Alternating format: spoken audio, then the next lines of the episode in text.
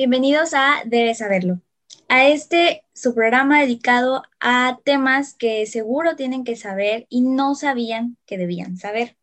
Y esta es la tercera temporada de este gran programa que hago con mucho cariño, mucha ilusión eh, esta tercera temporada es dedicada a temas de salud mental, temas psicológicos, temas que nos puedan aportar a, nuestra, a nuestro ser, a nuestra alma, a nuestro, nuestro espíritu y a nuestra mente. ¿Ok? Esta, esta temporada se llama ¿Y dónde quedo yo? ¿Ok? Y vamos a empezar este primer episodio que tiene por título Sé quién soy y hacia, y hacia dónde voy.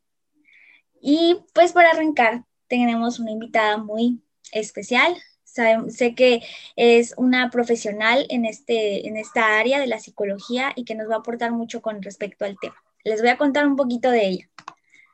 Bueno, ella es licenciada en psicología, egresada de la Universidad Cristóbal Colón y trabajó en el Instituto Municipal de las Mujeres de Boca del Río. Eh, aquí mismo en el puerto de Veracruz. Ella es originaria de aquí. Ah, bueno, actualmente brinda asesoría psicológica eh, en su consultorio de forma profesional. Ella a eso se dedica y sabe mucho de su área. Es, es, es amante de su, y eh, apasionada de su área. Entonces, confío en que el tema que vamos a tocar hoy va a ser muy enriquecido con su información. Bienvenida, psicóloga. Muchas gracias, Giselle. Me da mucho gusto poder participar y colaborar en esta iniciativa, tan padre tuya. No, pues el gusto es mío. Y mire, con la emoción y los nerviosismos ya ni, ni mencioné su nombre. Su nombre es la psicóloga Mercedes Ordaz García. ¿Ok? Y bueno, eh, psicóloga Mercedes, vamos a iniciar con las preguntas. Estoy muy emocionada. Es un tema que, ay, cómo cómo da vueltas muchas veces. Bueno, a mí me pasa muy seguido que de repente, y más con esta etapa de confinamiento, pandemia, este, toda esta situación que se ha vivido, que continuamente nos detenemos como a preguntar eh, realmente a qué, a qué estoy, o sea, a qué vine, ¿no? ¿Por qué estoy aquí? ¿Qué es lo que estamos pasando? ¿Por qué estamos pasando esto? Entonces, inundamos nuestro, nuestra mente, nuestro cerebro con un sinfín de preguntas constantemente, al menos a mí me pasa, entonces, me gustaría que primero usted nos pudiera acomodar este dato de qué significa realmente conocerse a sí mismo, o sea, ¿cómo lo podríamos definir? Bueno, Giselle, fíjate que es una pregunta muy interesante. Creo que muchos de nosotros eh, en diferentes momentos de nuestra vida nos lo cuestionamos o nos lo cuestionan y bueno, pues después de un tiempo de formación en práctica, yo lo describo como el ejercicio que se lleva a cabo a través del intercambio de palabras, como esto que estamos haciendo el día de hoy, y que en este caso sería hacia uno mismo, que posteriormente, pues bueno, llevamos a la acción. En este sentido es algo como muy similar al proceso de conocer a alguien. Y esto lo menciono porque, pues ya sea por iniciativa o de manera circunstancial, haces ese primer contacto con el otro de diferentes formas. Te acercas o se acerca a él, lo saludas, le haces preguntas, que bueno, las respuestas pueden venir de manera verbal o corporal. Y en eso, en ese proceso, tú logras captar y te das una idea de, cómo es la otra persona. Claro, eh, en este proceso no profundizamos, la conocemos de manera superficial y sujeta a nuestra percepción. Por ello, cuando realmente te interesa conocer a esa otra persona, buscas volver a verla, convives con ella, empiezas a conocer un poco más porque hay esa retroalimentación, ese cuestionamiento o ese ver y observar. Em, en ese sentido, es un proceso similar lo que hacemos con nosotros mismos digamos que nos acercamos a nosotros mismos a través del cuerpo, nuestro espacio, nuestro entorno en general, pero también hay que tener en cuenta, Giselle, que esto empieza desde que nacemos, es decir, a través del cuidado y apreciación que tienen nuestros cuidadores primarios, que bueno, generalmente son padre y madre, este, es lo que nos va permitiendo entender que hay un otro y que además nosotros estamos habitando un cuerpo porque recordarás cómo de pequeños nos cuestionamos muchas cosas, preguntamos sobre nuestro cuerpo, sobre el de los demás, y ese es un proceso ya de, conocimiento, de autoconocimiento. Entonces, eh, en la vida adulta se continúa esta situación de, del cuestionarnos y, eso sería lo que implica el conocernos a nosotros mismos, el cuestionarnos cómo nos sentimos, por qué nos sentimos así, por qué me siento a gusto en algunos lugares y en otros no. Y en ese proceso es que se va definiendo nuestro, nuestro concepto. Por lo tanto, conocerse a sí mismo es saber qué me constituye física y psicológicamente.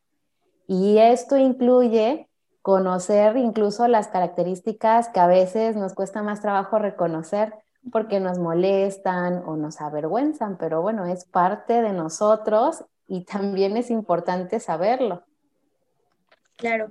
Y fíjese que, que eh, puede sonar hasta muy sencillo, o sea, cuando lo toma como un ejemplo de que estamos conociendo a alguien, no sé, yo cuando usted dijo a eso, eh, recordé, no sé, una cita con alguna amiga o con algún amigo o con alguien que esté uno conociendo y en un restaurante, por ejemplo, y estándose preguntando que, eh, ¿de, dónde, de dónde naciste y qué te gusta hacer? Y que, o sea, preguntas muy básicas, digamos, de una conversación donde se están conociendo y uno puede decir, bueno, esto, si lo asimilamos de esta forma, puede ser hasta fácil conocerse incluso uno mismo porque se está cuestionándose pero ahora a nosotros mismos.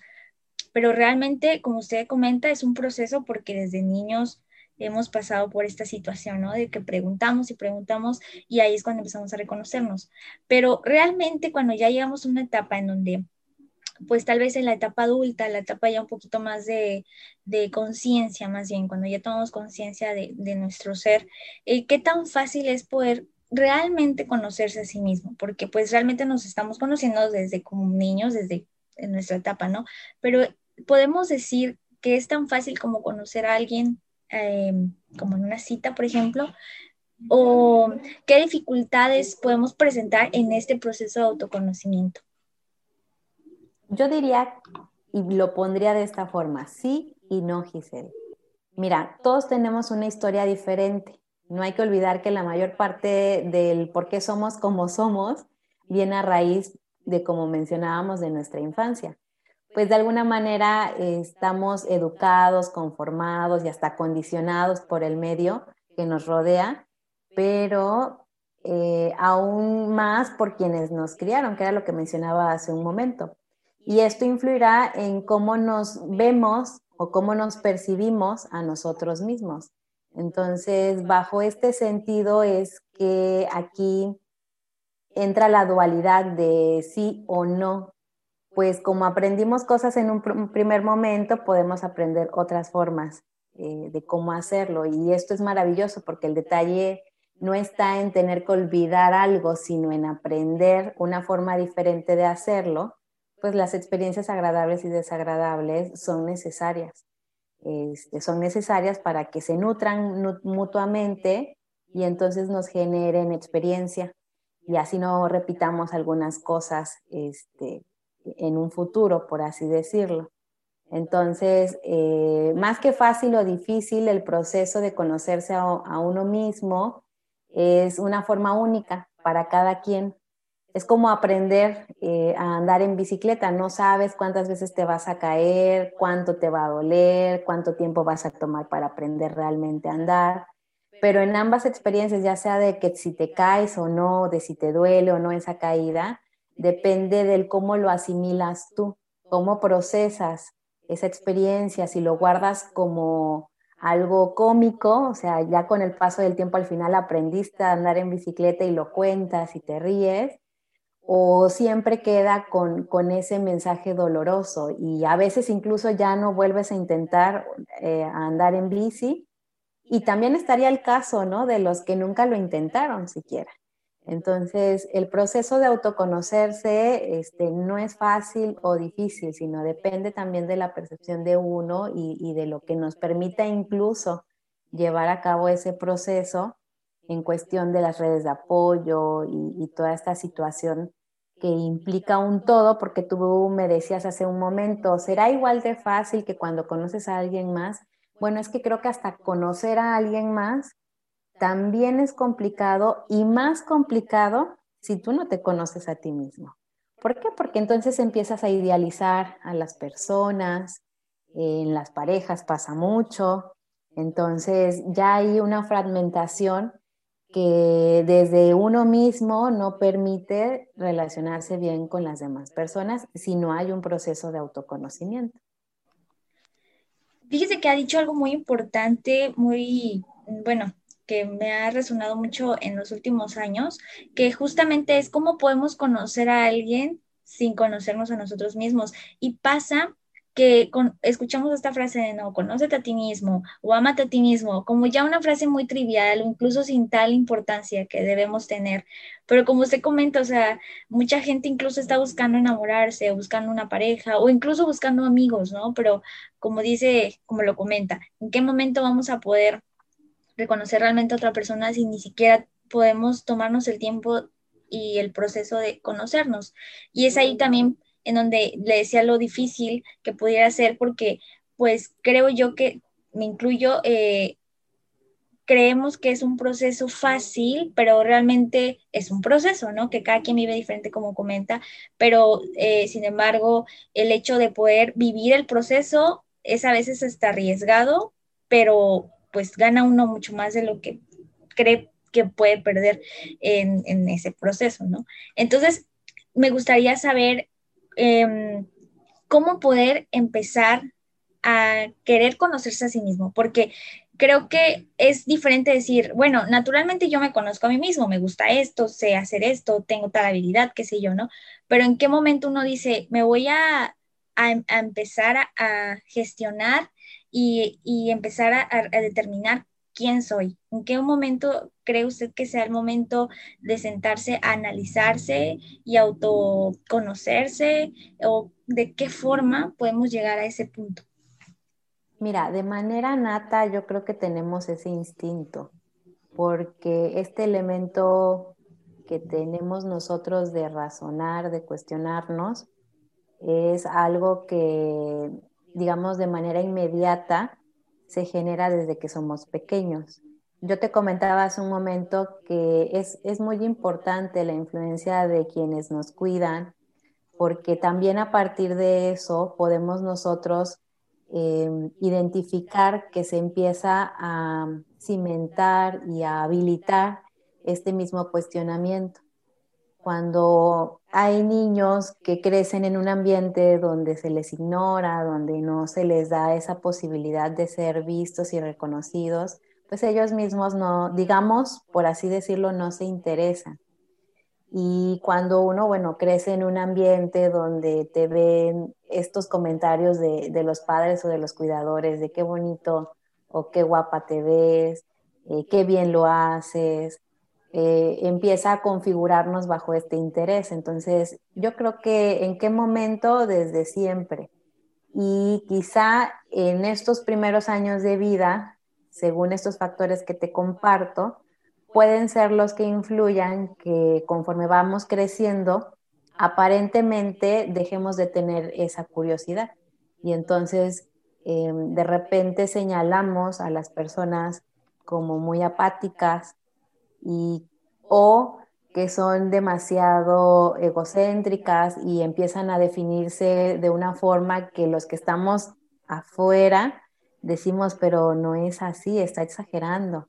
Entonces, este, ese proceso pues depende mucho, te decía, de, esta historia, de, de, esta influencia, pero en realidad creo que siempre eh, estamos en esa constante búsqueda de saber quiénes somos, solamente que lo hacemos de diferentes formas. Hay personas que sí lo pueden verbalizar, hay personas que al verbalizarlo es más sano porque entonces este, busca experimentar, busca probar y hay gente que incluso desde muy joven es como muy determinada en qué es lo que ella quiere y, y eso también, pues te digo, es como muy peculiar de cada uno. Y hay quienes aparentemente no, pero por ejemplo tienen actitudes este, de riesgo, personas que, que no saben cómo verbalizar esa, esa inquietud de saber quiénes son y se sienten como vacíos, este, no entienden o no logran definir o no logran tampoco este, sentirse parte de, de, lo demás. Y pues bueno, vemos estos casos de personas que quieren suicidarse con depresión y, empiezan estas complicaciones. Ok. Ha, tomado un punto importante como lo comentó en la pregunta también eh, anterior, de que crece o, o, nace a partir de cómo convivimos desde pequeños, ya sea con nuestros padres o quien nos haya cuidado.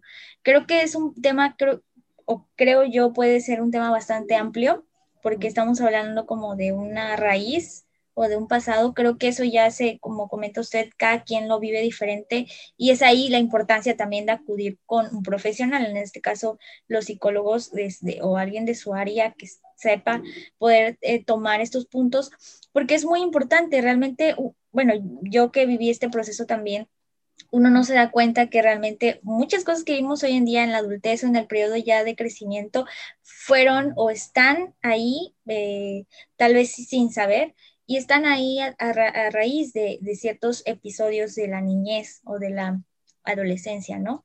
Entonces, creo que es un punto importante que incluso podríamos retomar en algún otro episodio porque considero que puede ser incluso más amplio, ¿no? De tocarse. Y justo ahorita me gustaría también preguntarle ahora, eh, ¿qué pasa, por ejemplo, eh, ok, ya empezamos a conocernos, ya empezamos a retomar el punto de, de, de saber quiénes somos realmente. Ahora, ¿qué pasa cuando, aún sabiendo quiénes somos o, conocernos el auto o el autoconocimiento, ¿qué pasa cuando no tenemos cl claro hacia dónde vamos? O sea, por ejemplo, cuando empezamos a tener miedo sobre qué es lo que nos gusta hacer o, o cuál es nuestra pasión o si, si realmente vamos hacia el camino correcto, si estoy haciendo realmente las cosas bien. ¿Qué pasa cuando no tenemos claro esto? Ok, Giselle, pues mira, en este sentido, mm, el mismo proceso, eh, como mencionabas, es tan peculiar y sobre todo cuando ya logras tener esa experiencia de llegar y darte un espacio en donde vas a hablar de ti, te empiezas a dar cuenta que aún con esa intención eh, es algo complicado. Justamente hoy terminando consultas con mis pacientes hice mención de, de esta situación porque mm, muchas veces decimos, ¿por qué me siento mal al ir con el psicólogo? Si debería de ser lo contrario. Y es un mal en muchas formas, es decir, se ponen ansiosos, les da sueño, eh, se enferman del estómago, se sienten cansados o empiezan a pensar, valga la redundancia, en que a qué van, qué van a decir si no hay nada nuevo que ha pasado. Y por otro lado están los pacientes que muy contentos vienen a consulta, que hacen referencia sobre lo padre que es venir. Y en ambos casos, claro que pueden salir muchas eh, situaciones del por qué sucede eso, pero digamos que lo más común de los que sienten esta sensación de a qué voy es porque están haciendo un trabajo, porque saben que venir aquí no es eh, como a veces hacen la broma, ¿no? ¿Para qué vas y le pagas a alguien si te puedes ir al café con tus amigas y platicar? Este, o luego hacen el comentario del psicólogo da consejos, mejor te los doy yo. Entonces, los consejos y esta parte de la charla del café, pues no es realmente un trabajo de terapia. La terapia es más profunda. Claro que hacemos uso de la palabra, del diálogo. No hacemos uso de consejos, los psicólogos no aconsejamos, al menos la línea que yo manejo, que es la psicoterapia psicoanalítica, eh, tiene una meta muy específica y tiene que ver con el que el paciente vaya entrenándose en el diálogo, en el verbalizar lo que siente, para después analizar eso que dijo y después de analizarlo, tener su proceso, vamos a llamarle de duelo, de aceptación, para que posteriormente empiece a darse cuenta que puede hacer las cosas diferentes a como las hizo en un momento dado y que ya no le están funcionando actualmente. Entonces, en ese proceso este, es muy interesante ver este tipo de situaciones y cuando no tenemos claro este, qué es lo que queremos, quiénes somos, pues lo que pasa, Giselle, es que vamos a ponerlo con esta palabra, divagamos. Entonces, em, cabe aclarar que divagar en parte es bueno en una etapa de nuestra vida. ¿Por qué? Porque eso nos permite, te decía yo, explorar, probar, descubrir.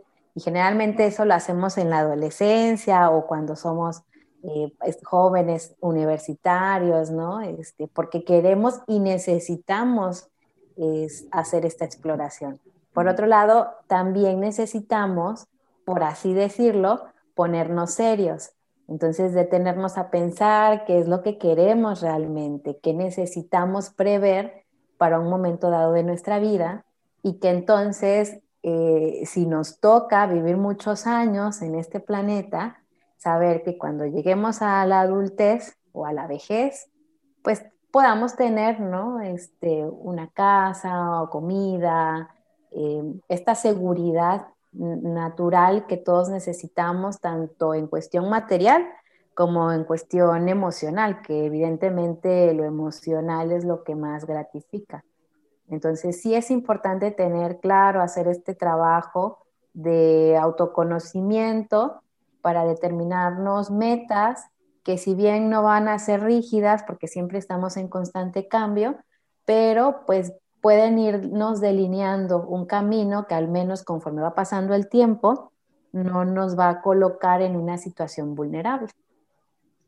Ok, entonces podríamos decir con lo que acaba de comentar que el primer paso o la etapa de autoconocimiento puede ayudar o más bien como mejorar la perspectiva de nuestro futuro hacia donde nosotros nos vemos. O sea, el hecho de poder decir, eh, ya sé quién soy, me conozco eh, en, en gran parte, entonces ya puedo decir que puedo determinar como este camino al cual me estoy dirigiendo porque ya sé mis gustos, ya sé lo que quiero, ya sé lo que me gusta, ya sé lo que me hace bien, ¿no? Entonces, eso es un punto importante porque muchas veces, bueno, me pasó que uno quiere llenar la agenda de planes o llenar el celular de que hoy tengo que hacer este que el otro, pero realmente olvidamos lo más importante, ¿no? Que es como el poder satisfacernos eh, emocionalmente y también, como dice usted, reconocer también que hay que saciar lo que es el alimento, las necesidades básicas, todo lo que conlleva este, la vida, ¿no?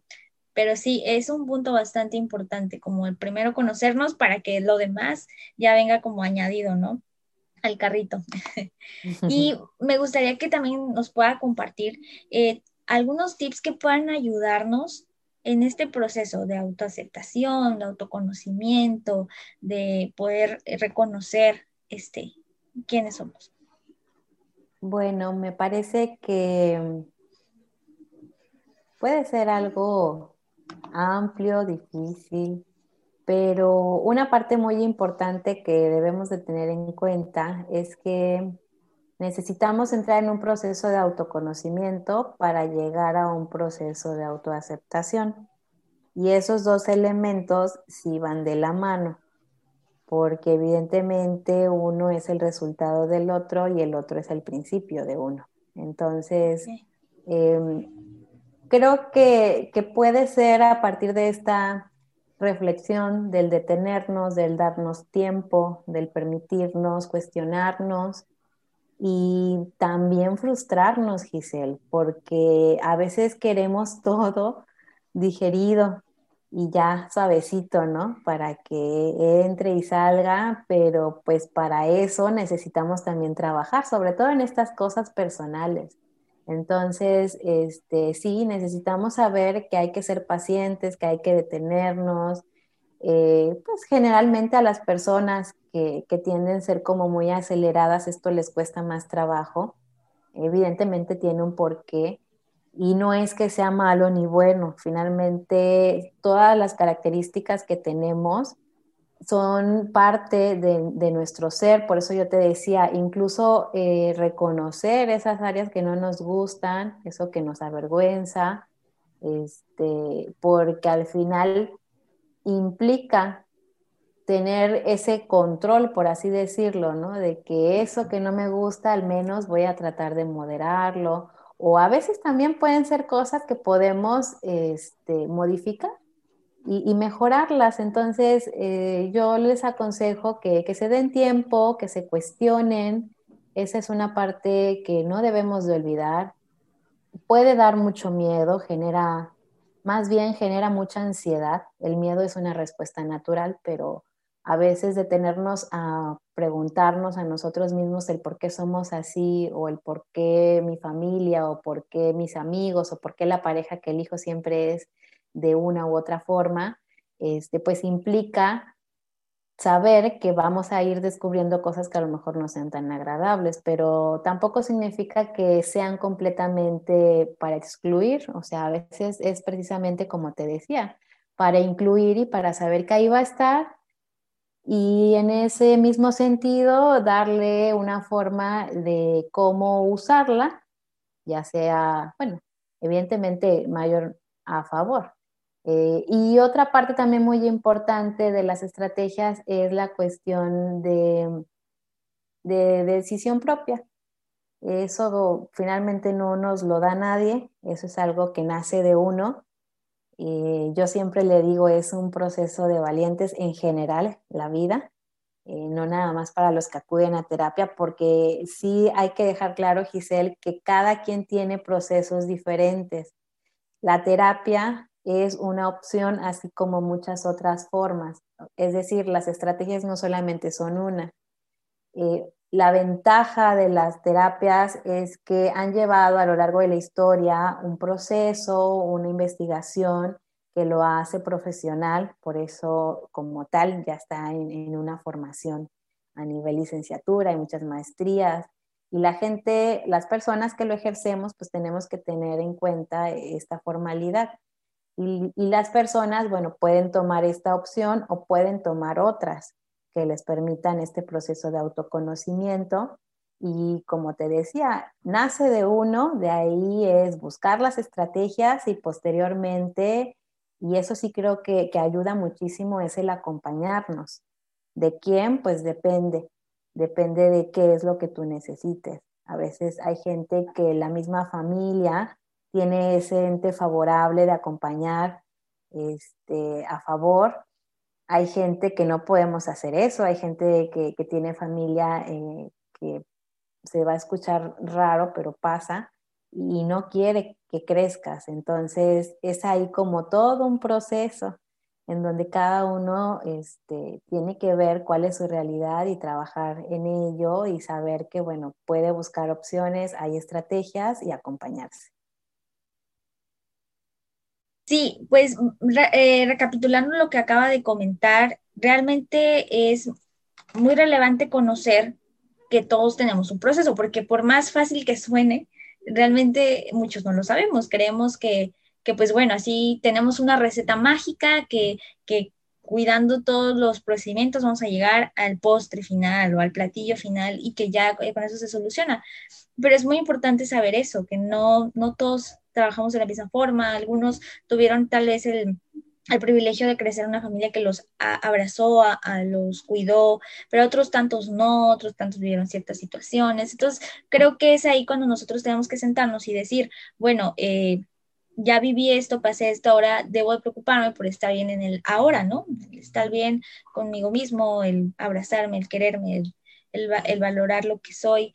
Y creo que ese es, este es uno de los temas como quisiera yo decir un, como el parteaguas de, de, lo, de lo que viene, porque si bien eh, muchas veces olvidamos esta parte interior de nosotros, que nos preocupamos por el peso, lo cual es muy importante, que nos preocupamos por, por, este, por estar bien de salud, lo cual también es muy importante, pero muchas veces descuidamos esta otra parte, que es como nuestro, nuestro cuidado interior, ¿no? Lo que somos, lo que pensamos. Y creo que es ahí cuando, como usted comenta, debemos poner atención para, querer trabajar, ¿no? Es cuestión de decisión, como comenta usted, eh, de mucha eh, valentía también, como lo comenta usted, no es fácil pasar estos procesos y creo que es ahí cuando mucha gente también por estos miedos creemos que no, no, mejor no va a meter en eso porque no, no es lo mío, pero realmente a todos nos debería de incumbir trabajar en nosotros mismos, como lo comenta. Sí, definitivamente pueden partir muchas opiniones al respecto, pero la salud en general incluye cuerpo y mente. Por lo tanto, sí es un hecho de que hay una relación que incluso influye tanto lo emocional en lo físico. Vemos muchos padecimientos actuales que vienen a raíz precisamente de miedos, de angustias, de tristezas que no son trabajadas. Y evidentemente todos tenemos la capacidad, Giselle, y la capacidad de poder autoanalizarnos, de conocernos, de ayudarnos a nosotros mismos es tanta, eh, pero no significa que todos lo hagamos de la misma manera, porque hay muchos factores. Incluso personas que han estado y crecido en espacios muy vulnerables, vemos que son personas eh, muy resilientes, personas que salen adelante, que crecen y que tienen muchos éxitos, pero no es una cuestión de suerte, es una cuestión de determinación. La capacidad la tenemos todos, pero cada quien lleva un proceso diferente. Yo te ponía el ejemplo de la bicicleta. Eh, ese proceso, tú sabes, en cierto modo, cómo vas a guardar ese recuerdo. Si te vas a llevar esa experiencia solo con el dolor que sentiste al caerte, o ese dolor que ya pasó físicamente, lo dejas ir y te acuerdas de lo divertido que fue que tu papá salió corriendo y te recogió, o a lo mejor te regañó, pero ya después te abrazó y entonces se ríen porque a lo mejor la misma historia entre familia hacen referencia a que siempre te pasaba lo mismo y bueno, se vuelve una experiencia gratificante y de conocimiento. Claro. Sí, todo, como comentaba usted, eh, todo esto es este parte de la historia de uno mismo, ¿no? Se está creando una historia que a veces en el momento asusta, en el momento preocupa, pero como comenta, en algún momento va a dar risa, en algún momento uno va a decir, bueno, esto fui antes, pero ahora soy otra y ahora soy alguien que sabe conocer, ¿no? Y, y reconocer también. Y bueno, con esto me gustaría concluir este primer episodio, no sin antes agradecerle otra vez nuevamente su participación. Me dio mucho gusto platicar con usted. Eh, y me gustaría invitarla también a que nos dé su, red social, sus redes sociales, eh, los que somos de aquí de Veracruz, que están viendo este video, si, si, si gustan contactarla, si en algún momento necesitan eh, consultoría por parte de usted, que también pueda darnos información al respecto a esto. Claro, Giselle. A mí me pueden encontrar en redes sociales como SIP, que es la abreviación de psicóloga. Mercedes, arroba, este, bueno, más bien es el arroba, SIP Mercedes, en Facebook y en Instagram. Y bueno, este, yo tengo un consultorio privado, me pueden contactar al 2292 0864 75 y bueno, ahí este, me pueden contactar para poder hacer alguna cita o si requieren algún tipo de orientación. Este, pero bueno, yo creo que esto que tú estás haciendo, la verdad es que te felicito, Giselle, es una iniciativa muy padre. Creo que, como decías en un inicio, la idea es aportar y lo que se pueda aportar, este, pues que sea de, de buena manera. Y te hablaba yo sobre el profesionalismo que, que observo en ti y también pues felicidades. No, pues muchas gracias y también felicitarle a usted por la pasión que tiene a su área. La verdad es que hoy en día escasea mucho esta parte de que amen realmente lo que uno eh, decide hacer o estudiar, ¿no? Y, y, veo en usted esa pasión, ese gusto y la forma en cómo nos comparte. Y sí, invitarla a que siga de esta forma trabajando con esto tan, tan importante que es nuestro, nuestro interior. Y pues bueno, a todos los que vieron este video, muchas gracias por haberlo visto, por estar aquí. No se pierdan los demás episodios que se vienen de esta eh, tercera temporada. Nos vemos pronto. Esto fue Debes saberlo.